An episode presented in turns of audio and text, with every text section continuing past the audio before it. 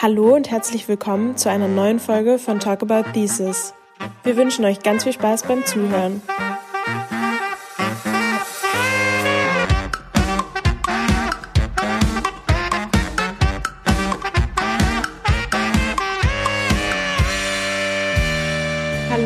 Herzlich willkommen zur dritten Folge von Talk About Thesis. Wir freuen uns sehr, heute mit Theresa über ihre Masterarbeit sprechen zu dürfen. Theresa, magst du dich kurz einmal vorstellen? Sehr gerne. Genau, ich bin Theresa. Ich ähm, studiere im Master Urbane Geografien und habe gerade meine Masterarbeit beendet und abgegeben. Meine Schwerpunkte in meinem Master lagen eigentlich so in den Bereichen ähm, Nachhaltigkeit und auch ähm, Digitalisierung. Und ähm, ich habe beispielsweise auch an der Themenklasse vom Deutschlandstipendium teilgenommen, die immer zu dem Thema Nachhaltigkeit, globale Gerechtigkeit gehen. Dort haben wir zum Beispiel letztes Jahr über das Thema Water Insecurity Forschungen in Kleingruppen gemacht und dieses Jahr über das Thema nachhaltiges wissenschaftliches Reisen. Das hat mich auch nochmal in meinem Studiengang sehr geprägt. Und ähm, davor war ich in meinem Bachelor an der Freien Universität hier in Berlin und habe Sozial- und Kulturanthropologie studiert mit den Nebenfächern Spanisch und Lateinamerika-Studien. Und dort habe ich auch einfach schon ein bisschen meine Schwerpunkte so im Bereich Katastrophenschutzforschung und wie sich einfach der Klimawandel auf Gesellschaften und auf Städte auswirkt, global und auch hier lokal ähm, gelegt. Ja, voll cool. Da ähm hört man auf jeden Fall, dass du davor schon mal was mit Städten zu tun hattest. Da kommen wir natürlich dann schon direkt zu deiner Arbeit. Ähm, magst du mal erzählen, wie du das über, äh, auf das Thema gekommen bist und ähm, ja, so ein bisschen zusammenfassen, was überhaupt die These der Arbeit ist? Also die These der Arbeit ist eigentlich, dass ich davon ausgegangen bin, dass man ähm, Klimaanpassungsmaßnahmen in Städten mit ähm, digitalen und technologischen Anwendungen erweitern kann, damit man vielleicht deren ähm, Anpassungskapazität erhöht. Also ähm, kann dann auf die Effektivität gehen, dass man sagt, man ähm, kann mehr Starkregen sammeln, kann aber auch eher auf soziale Prozesse ähm, gehen, dass man mehr Leute sensibilisiert für diese Themen und denen mehr Informationen vermittelt. Ähm, das heißt, die zwei großen Bereiche meiner Arbeit sind einmal die Digitalisierung, die Smart City und ähm, die Klimaanpassung. Und auf die Themen bin ich eigentlich gekommen, also auf die Anpassung vor allem durch ähm, meinen Studiengang. Ähm, dort hatte ich schon ja Themen quasi zur, zum Klimaschutz und dann habe ich mich mehr mit der Anpassung beschäftigt, weil ich gesehen habe, dass es dort noch ein bisschen mehr Forschungslücken einfach gibt, dass es noch nicht so viel Forschung dazu gibt. Ähm, und bin dann eigentlich auch so ein bisschen durch die Themenklasse darauf dann gekommen, durch dem, dass ich mich mit ähm, Trinkwasserstrategien und deren Auswirkungen auf das Ökosystem des Müggelsees beschäftigt habe, dass ich gesehen habe, okay, in, in Berlin gab es schon eine Trockenheitsphase, ähm, wie kann man sich denn da vielleicht auch einfach ein bisschen drauf vorbereiten? Bei der Digitalisierung war es etwas anders. Es war ein bisschen persönlicher Hintergrund. Ich hatte ein Auslandssemester ähm, oder ein Auslandspraktika gemacht in New York und dort in dieser Stadt habe ich halt viel über Smart City gelesen. Ich habe viel gesehen in den U-Bahnen, Werbungen, Zeitungsartikel und habe mich einfach ein bisschen dann interessiert dafür, was dieses Konzept denn überhaupt ist. Und dann wurden auch Kurse wieder angeboten und dort habe ich mich sehr kritisch mit dem Leitbild auseinandergesetzt. Und was vielleicht auch noch meine Arbeit ähm, sehr beeinflusst hatte, war die Zusammenarbeit mit ähm, zwei Forschungsinstituten. Einmal ähm, dem Deutschen Institut für Urbanistik Dort habe ich im Projekt iResilience quasi einen Betreuer gehabt und ähm, den Fraunhofer ähm, IAO, das ist das Institut für Arbeitswirtschaft und Organisation. Und dort haben mich auch die Betreuerinnen unterstützt. Du hast vorhin schon die Smart City angesprochen und um da mal direkt inhaltlich in eine Masterarbeit einzusteigen, vielleicht erstmal eine ganz grundlegende Frage. Was ist denn überhaupt eine Smart City? Ich meine, das ist ja so ein geflügeltes Wort, sage ich fast schon, was immer öfter zu hören ist. Ähm, was macht eine Smart City aus und was sind auch irgendwie ihre Potenziale, ihre Versprechen, aber auch ihre Risiken ähm, und was hat das Ganze mit der Digitalisierung zu tun? Genau, also in der Stadtentwicklung orientieren sich Kommunen international immer an verschiedenen Leitbildern. Beispielsweise ein vorheriges Leitbild ist die kreative Stadt ähm, oder auch die globale Stadt. Und das hat immer so in, in der Forschung und auch bei den ähm, Kommunen so eine internationale Auswirkung, dass sich alle daran orientieren. Und ähm, die Smart City ist eben so ein bisschen das Neueste. Es kommt einfach daher, dass man schon den Einfluss von Technologien sehr stark auf die Stadtentwicklung spürt. Also dass man mehr Informations- und Kommunikationstechnologien einsetzt, um einfach verschiedene Infrastrukturen, urbane Räume zu verbinden. Ähm, und das fasst man eigentlich so unter diesem Leitbild zusammen. Das Versprechen von dem ist, ähm, dass man die Verwaltungsprozesse ähm, effizienter gestalten kann, dass man einfach auch die Infrastrukturen vielleicht ressourcenschonender nutzt und dass man auch die Partizipation erhöht in der Stadt, das heißt mehr Menschen erreichen kann durch diese Technologien. Und ähm, das sind aber halt sehr viele Versprechen, die es natürlich gibt.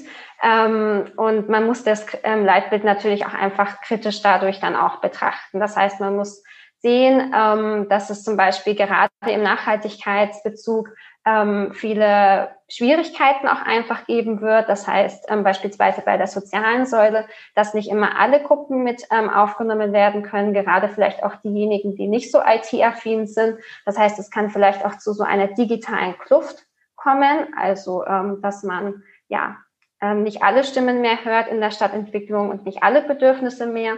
Ähm, es kann aber auch im ökologischen Bereich dazu kommen, dass man Rebound-Effekte hat, indem man mehr Technologien einsetzt. Ähm, ist es einfach so, dass man dann ähm, natürlich auch mehr ähm, Ressourcen braucht und ähm, Genau, und beispielsweise auch dann in diesem wirtschaftlichen Bereich hat man einfach immer ein bisschen damit zu kämpfen, dass man Privatisierungseffekte auch durch die Smart City hat.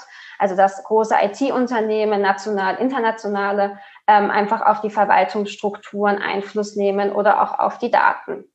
Du hast äh, mehrere Beispiele gebracht, wie so eine Smart City aussehen kann. Also da war zum Beispiel, hattest du die eine App ähm, oder smarte Regentonnen und ähm, äh, Management von Grünflächen. Ähm, könntest du vielleicht eins oder zwei davon mal irgendwie ein bisschen ja, genauer beschreiben, die dich am meisten überrascht haben? Hm, genau, ich hatte mich ja, ähm, ähm, ich hatte mir drei Anwendungen herausgesucht, die eben zu den Extremereignissen Hitze, Starkregen und Trockenheit ähm, genutzt werden, schon einfach europaweit. Ähm, ich fand am spannendsten war so ein bisschen dieses smarte Stadtwaldmanagement, weil ich davon davor noch gar nicht gehört hatte und es ein bisschen darum geht, wie geht man einfach mit Trockenheit in den Städten um, bei urbanen Grünflächen oder auch bei den Stadtwäldern. Ähm, und in diesem Paper wurden einfach ganz viele verschiedene Projekte vorgestellt, die es schon weltweit dazu gibt. Und das Ziel quasi ist es ähm, für diese, dass man ähm, durch den Einsatz von Technologien die Stadtwälder automatisch gestaltet, überwacht und auch managt. Und das geht zum Beispiel über den Einsatz von Robotik, künstliche Intelligenz oder auch virtuelle Realität.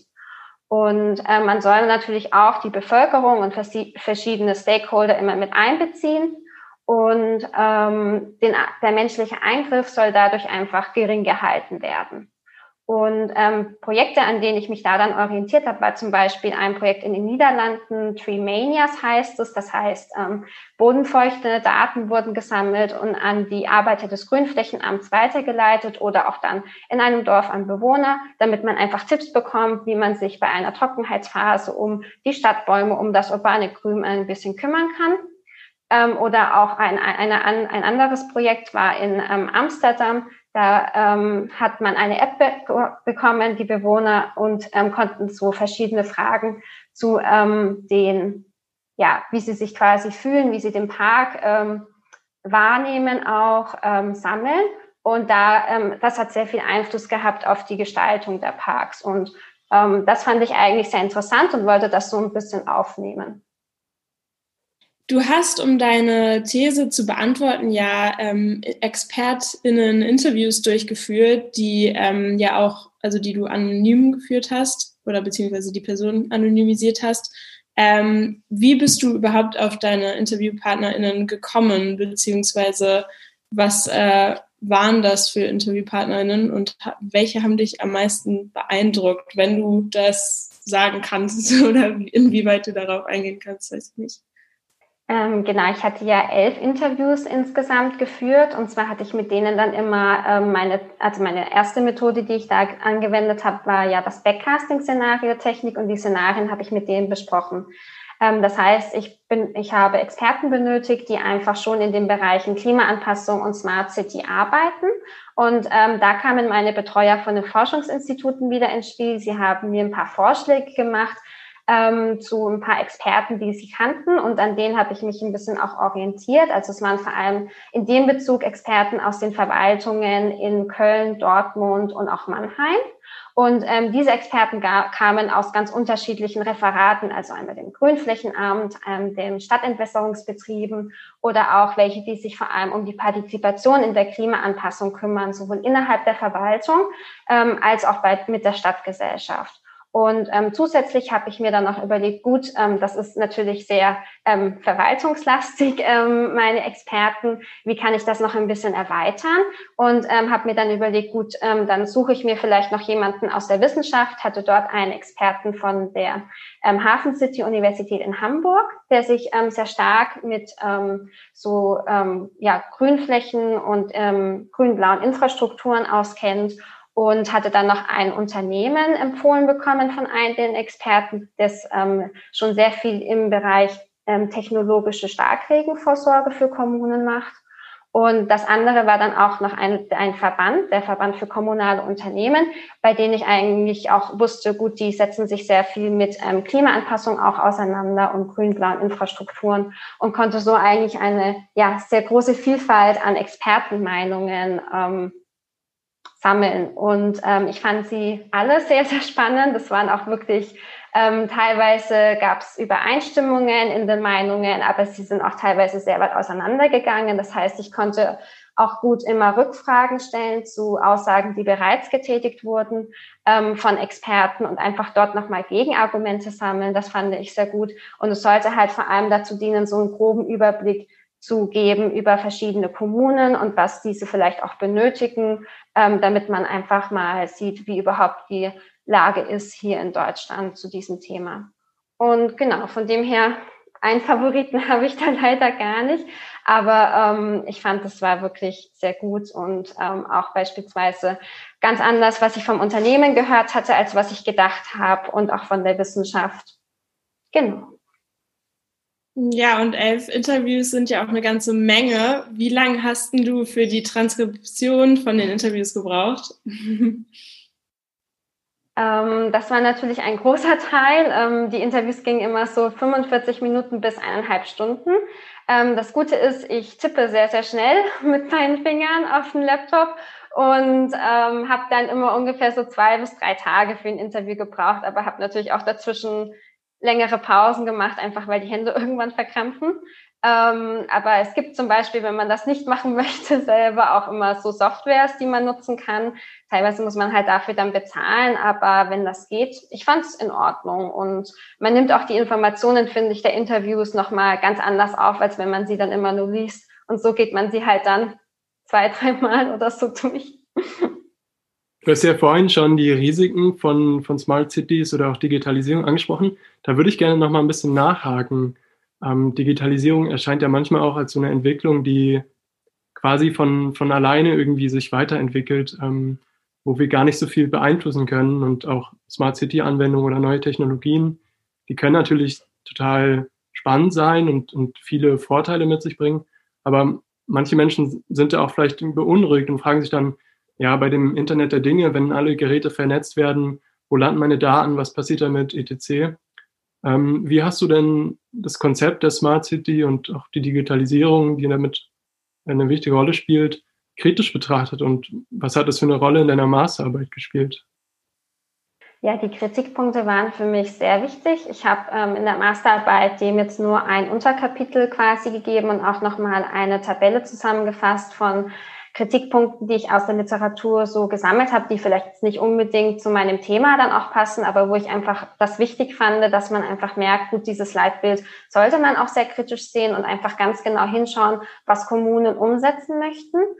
Ähm, ich selber bin auch so daher auf dieses Leitbild einfach gekommen, weil ich mir dachte, gut, da passiert gerade irgendwas, auf das man so wenig irgendwie gefühlt hat, auch so wenig Einfluss haben kann ähm, und wollte das auch selber einfach noch besser verstehen. Und deswegen, glaube ich, finde ich das auch so wichtig, dass man einfach diese Punkte auch kennt. Beispielsweise diese Versprechen, die Smart Cities einfach machen, diese Tropes, die sie erstellen, sind halt wichtig immer zu hinterfragen. Braucht es denn unbedingt Modernisierung? Was ist überhaupt mit Modernisierung gemeint? Ähm, wieso brauchen wir immer nur eine technokratische Sichtweise auch, die dem Marketing hält, die der Standortvermarktung dient, aber vielleicht nicht unbedingt den Bürgern und vor allem auch ganz wichtig, wie viel Macht geben wir diesen Konzernen, den Unternehmen, die involviert sind und ähm, wie viel Macht bleibt dann überhaupt noch für die Stadtgesellschaft übrig.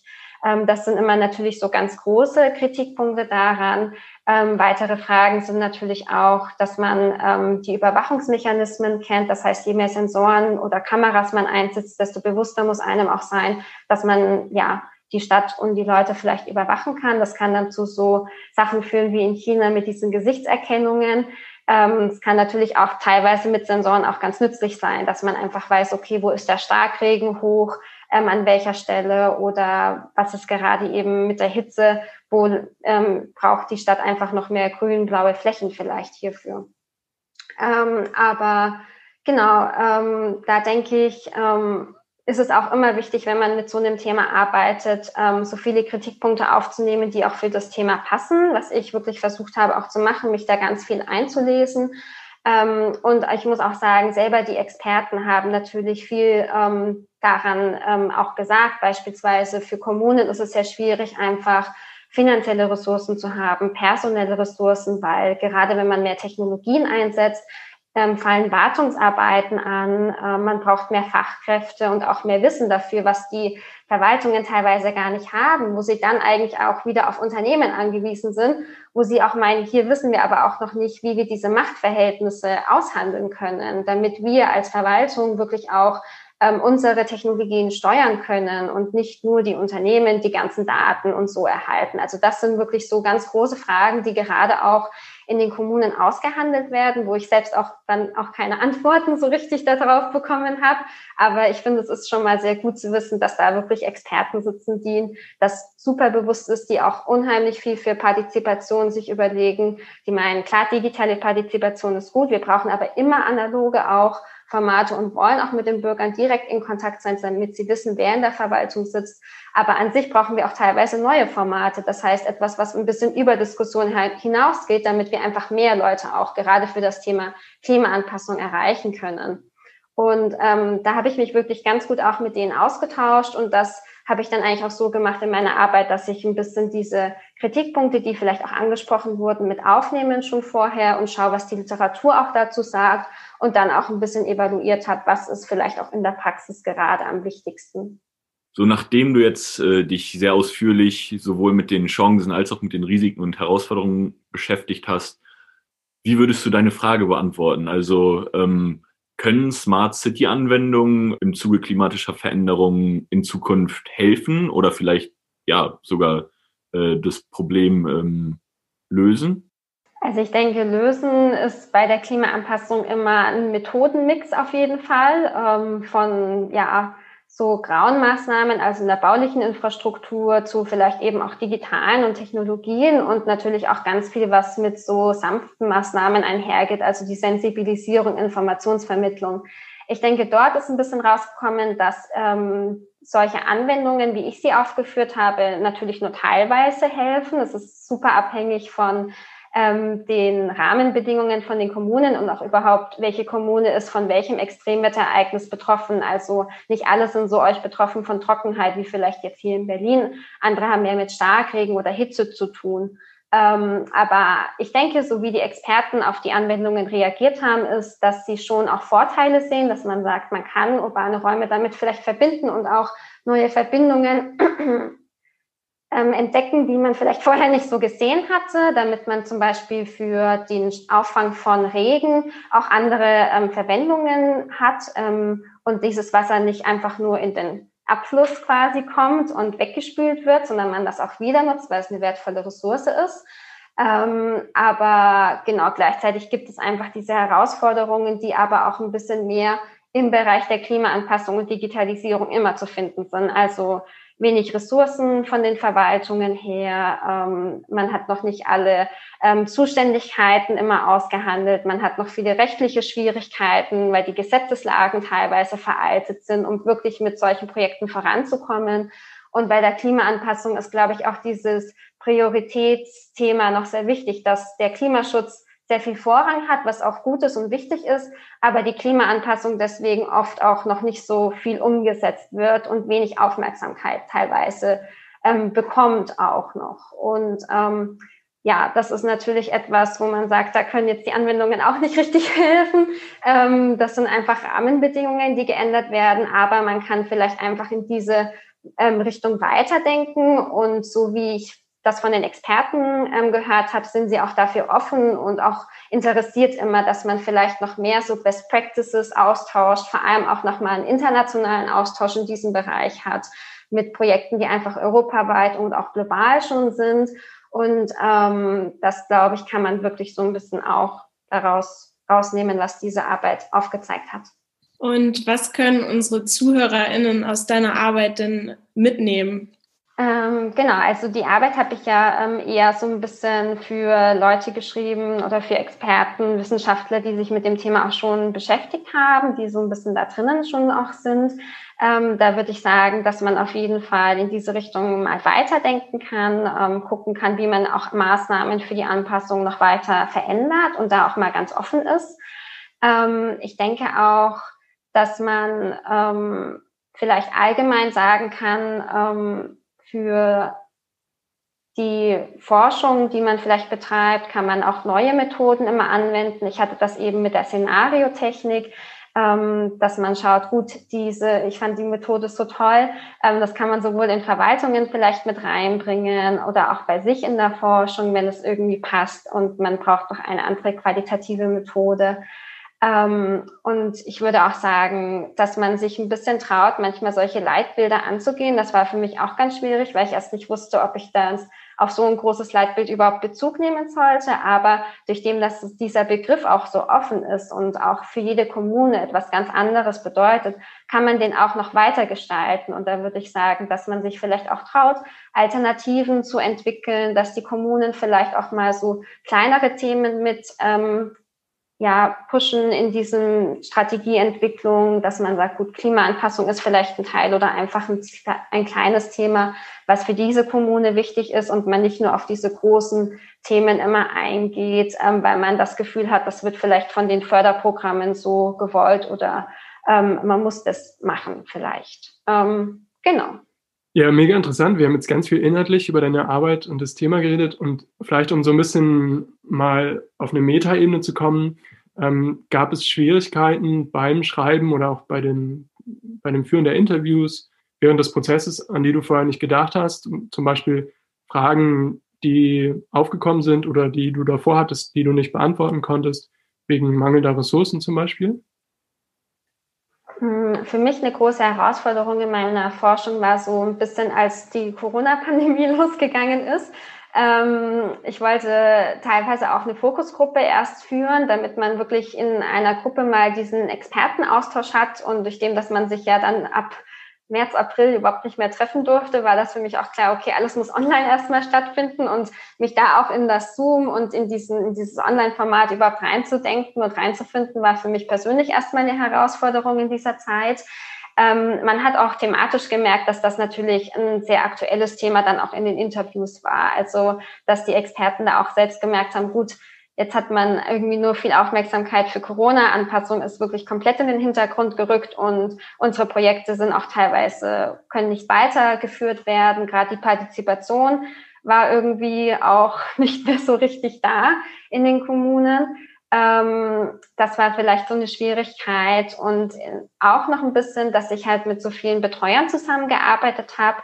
Ähm, für mich war es natürlich klar, dass ich irgendwie eine Arbeit schreiben möchte, die auch für die Forschungsprojekte ähm, gut und sinnvoll auch ist und wollte deswegen auch ähm, viele Meinungen von denen mit einbringen und Kommentare. Gleichzeitig ähm, waren meine Betreuer an der Uni natürlich sind die, die die Arbeit am Ende bewerten. Und allen war natürlich klar, dass ich mich auch vor allem nach denen richten sollte, wenn sie wichtige Kritikpunkte oder Kommentare im Forschungsprozess haben. Und diese Aushandlung war für mich auf jeden Fall etwas, was ich davor noch nicht hatte und ähm, was auch ein bisschen gebraucht hat, bis ich so auch immer geguckt habe, gut, was ist jetzt meine Perspektive und meine Meinung daraus und dass ich die dann auch darin trotzdem noch vertrete natürlich. Äh, ja, du hast ähm, eben schon beantwortet, was denn andere Menschen aus deiner Arbeit mit, mitnehmen könnten.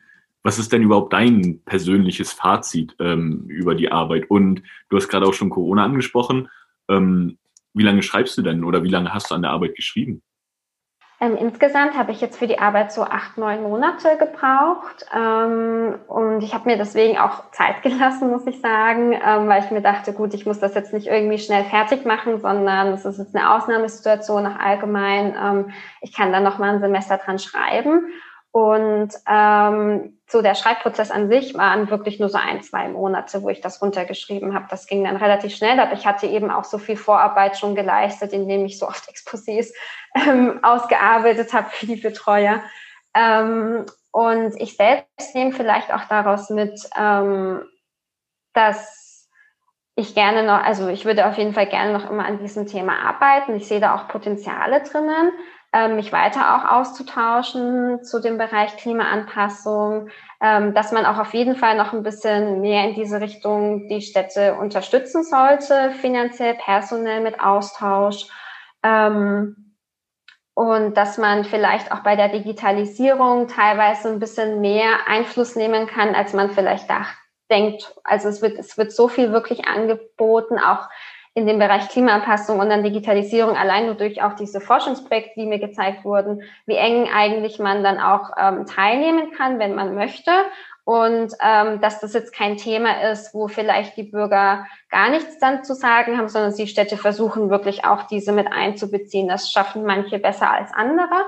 Aber da denke ich, kann man vielleicht auch mehr so seine Motivation bringen und ähm, die freuen sich immer, wenn man da ähm, an den Partizipationsformaten dann auch teilnimmt.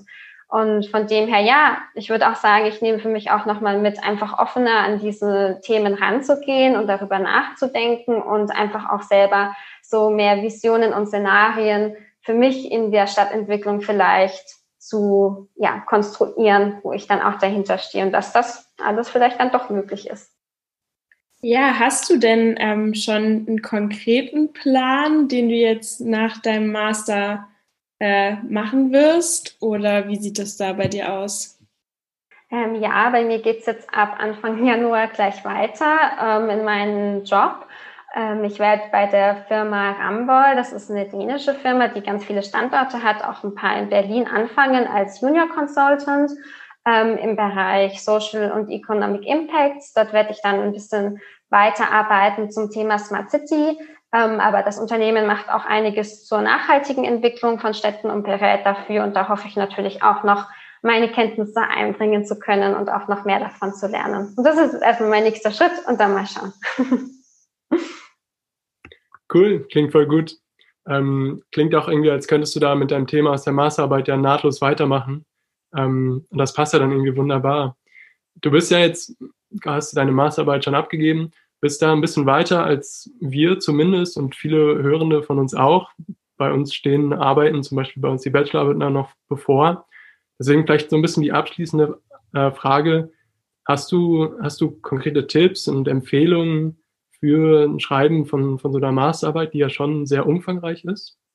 Mm, was mir ähm, auf jeden Fall geholfen hat, ist erstmal so von dem ganz groben, von welchen Themenbereichen ich quasi, ähm, über welche Themenbereiche ich schreiben will, so ein bisschen zu gucken, was sind meine persönlichen Interessen und wie komme ich auf das finale Thema auch. Mir hat natürlich auch sehr geholfen, mit Forschungsinstituten zusammenzuarbeiten und ich kann das wirklich nur empfehlen, wenn man ein gutes Projekt vielleicht findet und man sich vielleicht auch erstmal denkt, die schreiben zwar jetzt nicht aus, dass man eine Masterarbeit mit denen zusammen schreiben kann, aber einfach mal anfragen, sich das trauen.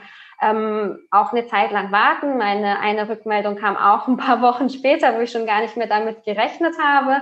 Ähm, und ich habe mich dann total gefreut und das ist eigentlich wirklich für mich bereichernd gewesen und auch von den Betreuern, auch ohne Druck. Also sie haben dann immer gewusst, gut, sie bewerten mich jetzt nicht, ähm, sie geben mir einfach nur Tipps und was ich davon umsetze, ist meine Sache. Ähm, aber dadurch bin ich einfach auch auf andere Methoden nochmal gekommen, die ich umsetzen konnte und hatte einfach auch wegen ihrer Erfahrung mit in den Themen mit drinnen. Ähm, ich würde auch sagen, für mich ist es immer hilfreich und wichtig, einen konkreteren Zeitplan zu haben. Also ich habe immer mich das monatlich eingeteilt, was ich bis wann erreichen möchte. Und das hat zwar alles nie geklappt, ähm, aber man hat zumindest mal einen Überblick und denkt sich, gut, also der Monat war jetzt nicht so, ähm, dann muss ich das halt dann noch machen. Das hat sich dann alles nach hinten verschoben, aber irgendwie habe ich das zumindest strukturiert mal gehabt und ähm, das hat mir irgendwie als in meinem Kopf ganz viel geholfen, das nochmal dann immer kleinteiliger aufzudröseln, bis ich dann wusste, gut, das sind immer meine Schritte. Und ja, sich dann vielleicht selber auch nicht so viel Stress zu machen, bis wann man immer abgeben muss. Also irgendwann ist es gut für mich auch gewesen, nachdem ich meine Methoden umgesetzt hatte und die Analyse fertig hatte, dann anzumelden, einfach damit man weiß, gut, diese fünf Monate habe ich Zeit zum Schreiben, aber auch auf keinen Fall zu früh anmelden. Also ich glaube, wenn man so mit dem Schreibprozess anfängt, ist das irgendwie eine ganz gute Zeit. Dann ist man so ein bisschen unter Druck von außen. Aber ich finde gerade für die Forschung, man hat in der Masterarbeit einfach das, das Glück und auch ähm, die Möglichkeit, seine eigene Forschung richtig durchzuführen. Und das sollte man dann auch auf jeden Fall genießen und vielleicht dann mal mehr auch machen, irgendwie für Interviews oder je nachdem, was für eine Methode das ist. Und ähm, genau. Ja, richtig gut. Vielen Dank auf jeden Fall schon mal für die Tipps und vielen Dank auch für das ganze Interview und deine sehr interessanten Antworten. Es hat super Spaß gemacht. Ähm, ja, von uns war es das soweit. Äh, das letzte Wort gehört dir. Möchtest du noch irgendwas sagen? Eigentlich, dass es mir auch sehr viel Spaß gemacht hat, das Interview. Ich finde das auch sehr toll. Ähm, habe mir auch die anderen ähm, ähm, Talking About Thesis angehört und das finde ich auch wirklich ein sehr tolles Format. Das freut uns natürlich sehr zu hören. Und äh, ja, dann wünschen wir dir und allen ZuhörerInnen noch einen sehr schönen Tag und äh, bis zum nächsten Mal.